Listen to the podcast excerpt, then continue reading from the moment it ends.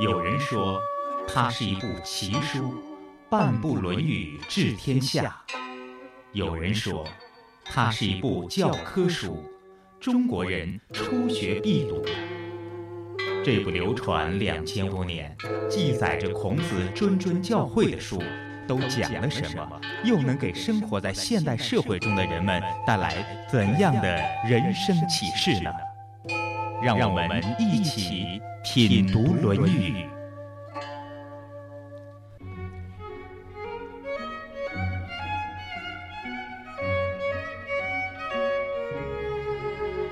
大家心目当中的孔子是一位慈善、庄重、严谨、博学的长者形象。用《论语》中的句子说，就是温良恭俭让。如果我现在告诉你，孔子也杀过人，你相信吗？哦，鸦雀无声。这句话是不是把你吓坏了？在今天节目一开始，那就先让马老师回答一下这个问题吧。今日嘉宾马庆西，主持人溪水。马庆西，山东省实验中学语文教师。对中国传统文化经典有着深入的研究和体验，深入机关、学校、社区进行讲座数百场。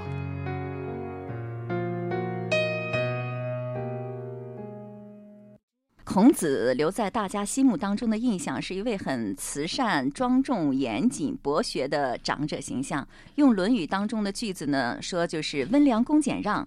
可能很多人还不知道，孔子也杀过人。呃，那是在孔子任大司寇、代理宰相的时候，杀了一个叫邵正卯的人。据说孔子上任后七天就把他给杀了，而且暴尸三日。你把这件事儿的来龙去脉给大家讲讲好吗？我在网上查资料，总是查的不是很确切。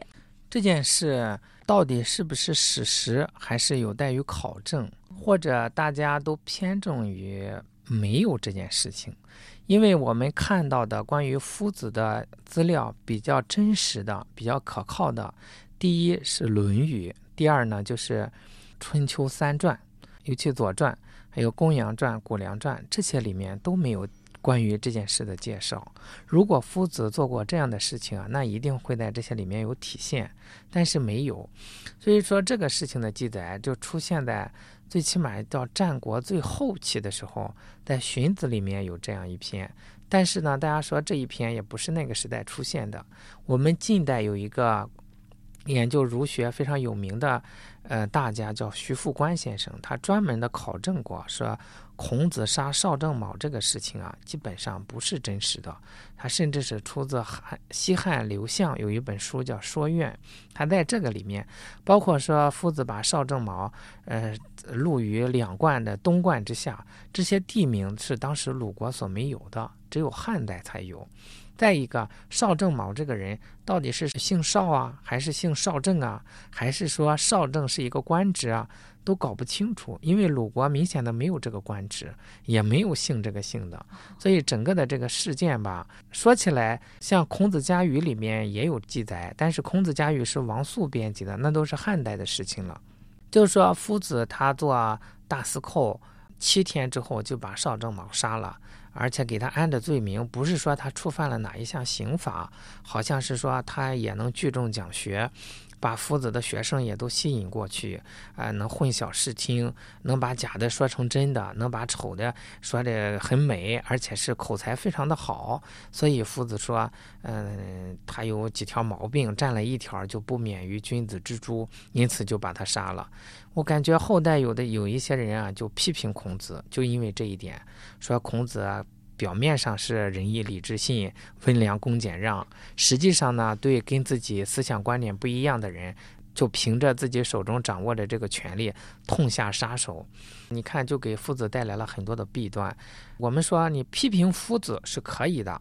你看，夫子的学说影响了我们中国社会两三千年，让我们社会嗯保持一个稳定的状态。如果有个人他能出来批评夫子，他是不是能创立一套比儒家学说更完善、更好的学说出来？那我们的时代会不会有更多年的盛世出现呢？所以批评夫子我们不反对，但是拿着这一些并不是史实的例子，莫须有的一些例子来批评夫子，我觉得这个就站不住脚，有所欠妥当。我们不如把主要精力多研究研究《论语》呀，多研究研究其他的一些经典。对于这件事情，好像自古以来有好多儒家学者已经证明，基本上这个事情是靠不住的。但是有一点我们可以确定，就是夫子为政，绝对不会任用邵正卯这样的人。哦，那邵正卯是个什么样的人啊？邵正卯这个人，咱们现在看到他的资料啊非常少。大体上来说，就是言过其实、颠倒是非这种人，哎，能夸夸其谈，说的挺好，但实际上见解都不一定正确。但是口才很好，他说的跟真的一样。一般的老百姓呢就没有鉴别力，所以容易被他用我们现在的话说，就是忽悠过去。好像我看到的资料当中说，邵正卯也是办的私学，而且他的课堂还多次把孔子的学生都吸引过去听课，只有颜回没有去。你想有这种说法，对夫子的形象是多大的损害啊？就是人家教的好，你就把人家杀了吗？有人会这么解读。再一个，我感觉像子路这样的人不可能过去啊！啊，子路对夫子那是多么的尽心尽力啊！所以表面上突出了颜回，把其他的弟子都贬得那么低，我觉得不现实。事实情况是，当时夫子的弟子都是什么？比如说夫子在这个国家，那么他们就在这个国家做官。等到夫子要周游到别的国家，他们会立马辞掉官职，跟着夫子去走，连官位都不会贪婪。他们还会说整天被人吸引走吗？不可能，他们对夫子的信任啊是非常彻底的。对于这段历史疑案，马老师给出了这样的解答：或许您对这事儿还不知道吧，就全当是听故事吧。孔子被后世尊为至圣先师、万世师表的一代圣人，他的地位在近代遭际丰富，几经沉浮。他创立儒家学派，开创全新教育理念。对中国和世界有着深远影响，被列为世界十大文化名人之首。礼敬先贤，让我们走进孔子。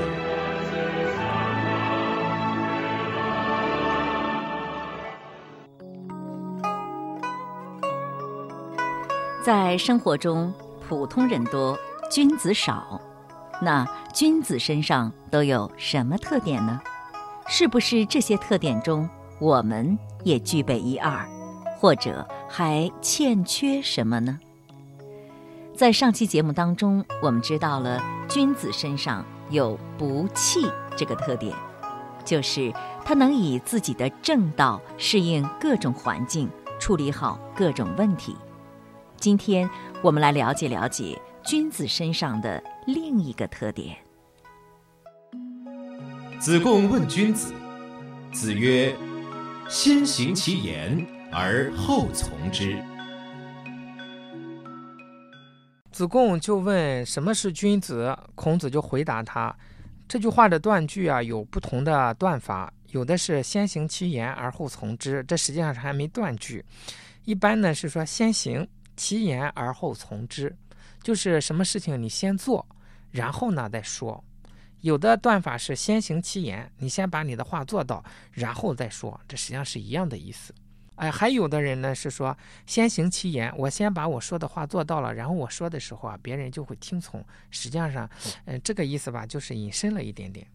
不管怎么样，最根本的还是要先行后说，就是先做后说。那先做后说有什么好处呢？这样说的才是实实在在的呀。不能说我们说了说出十分来，做的时候可能做了五分，做了八分，这就是欺骗人。如果我们先做了，我就做了五分，然后我就说做了五分，甚至做了三分，这个就合适。君子呢，就是注重实实在在的做，有的做了会说，有的可能做了压根儿就不说。现在比如说在工作当中，先要有规划嘛，这时候你要先说自己有什么样的想法，然后在这一年当中再去实行自己的想法，这不就要先说后做吗？这个不是说，这是立定一个目标。我们讲励志，嗯，这个是可以的。什么是先说后做呢？比如说竞选的时候，美国总统竞选许下好多诺言，当上总统之后都不兑现。现在大家说人撒谎，就说你这是美国总统的诺言。像这样一种，就属于先说然后后不做，这肯定不是君子。不是君子还能当总统哈？那君子和总统还是不一致的。对，君子是道德的修养。孔子之所以这样讲，就是说生活当中先说后做，或者是说了不做的人很多，是吧？夫子说这句话吧，主要还是针对子贡，因为子贡啊口才很好，有的时候可能是不是就说的多一点，或者先说了。再一个，在那个时代比较乱，各家都起来这个说这个，那个说这个，夫子的意思就是先做到再说。我觉得先做到再说，真的是有很多很多的好处。因为很多时候就是人想的和说的不一样，想的挺好，做的时候往往就做不到了。比如说有客观的原因，也有可能是是先做再说。我觉得每一句话都是已经做到的，嗯，就让人非常的幸福。是的，而且比如说做一个领导者也好，做父母也好，在人群中做一个普通人也好，只要是自己做到了。就很容易影响别人，不用再说了。是因为我们讲这是言教不如身教嘛，我们做到了就是身教，别人自然而然看在眼里，自然而然受感化、受影响。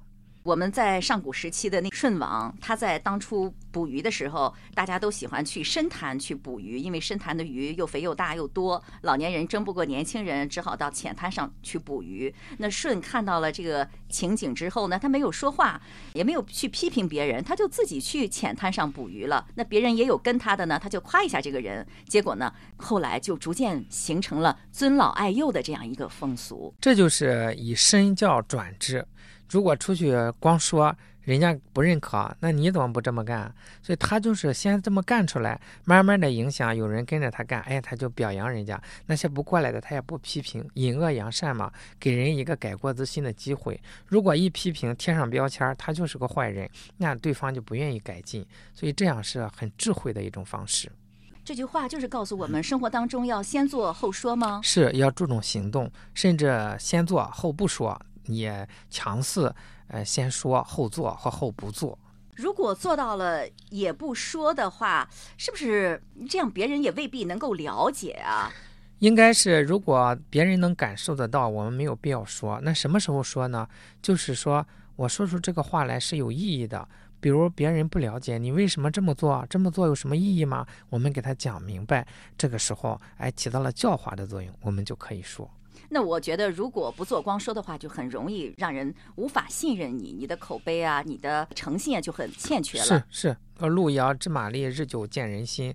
嗯，大家一看他多次只是只说不做，那么我们对他的评价慢慢的就会越来越低。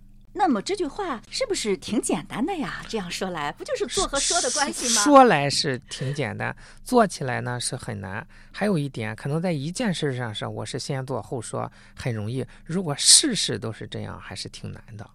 那你你觉得一般人这句话都很难做到吗？尤其是在咱们这个时代，强调我要有竞选的誓词啊，我要先描绘一下我要怎么怎么干，我要怎么干，我一定要达到什么目标啊，所描绘一下这个愿景，或者说一说我要怎么干这一些的时候，往往很难兑现，因为时代在变化。随时事情都在变化，客观条件千变万化，我们只是很轻易的这样说了，真正做起来可能就是千难万难。那所以说这样就不大合适。嗯，是不是我们平常在行事的时候就应该先想一想，我在给别人说的时候，我是不是已经做到了？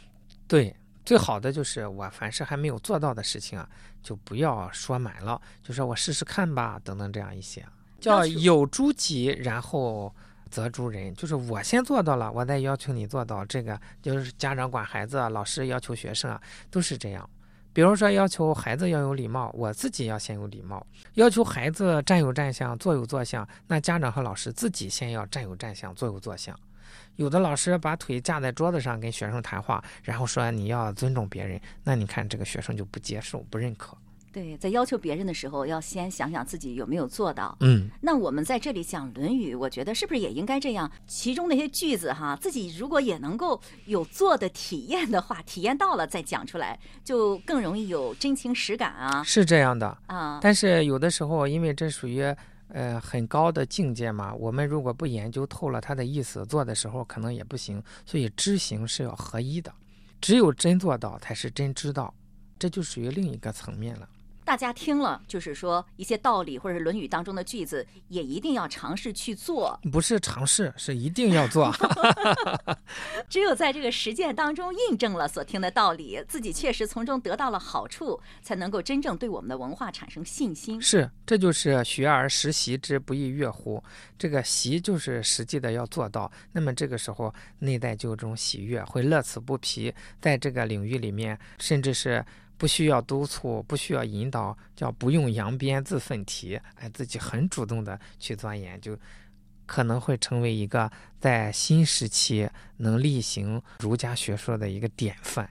嗯，另外呢，有人还建议我们这样读《论语》，就是要把你自己置身于其中。就是说，孔子这个话呀，不是对他弟子讲的，而是对正在读《论语》的自己讲的，自己就直接接受圣人的教诲了，这样学《论语》受益更大。不是说把自己带入其中，是什么？夫子说出这句话来，这个原则，这个理论，我们就是。古人讲叫息以自反，所有的这些东西都回光返照，就照照自己，我有没有这一个缺点有没有，这个优点有没有？如果有这个优点，我们就继续坚持；如果有这个缺点，我们要立马要改正，就是每一条都要跟自己对照。我们把自己也当成孔子的弟子不行吗？也可以啊，因为古代的读书人都是自称为圣人门生嘛，不都是夫子的学生？嗯。收音机旁的你，想不想做圣人门生呢？如果想，那你就要按照孔老夫子的教诲去做。一时做不到不要紧，只要一心向学，认真落实，就一定会越来越好。那就是一位合格的圣人门生了。今天我们又知道了君子的另一个特点：先做后说，言行一致。这一点你做到了吗？听众朋友，今天的节目就是这样了。品读《论语》首播每周日二十一点三十分，重播每周六二十一点三十分。品读《论语》往期节目已经上载山东经济广播手机客户端、闪电客户端。主持人溪水代表节目嘉宾马庆西。感谢您的收听，下周同一时间再会。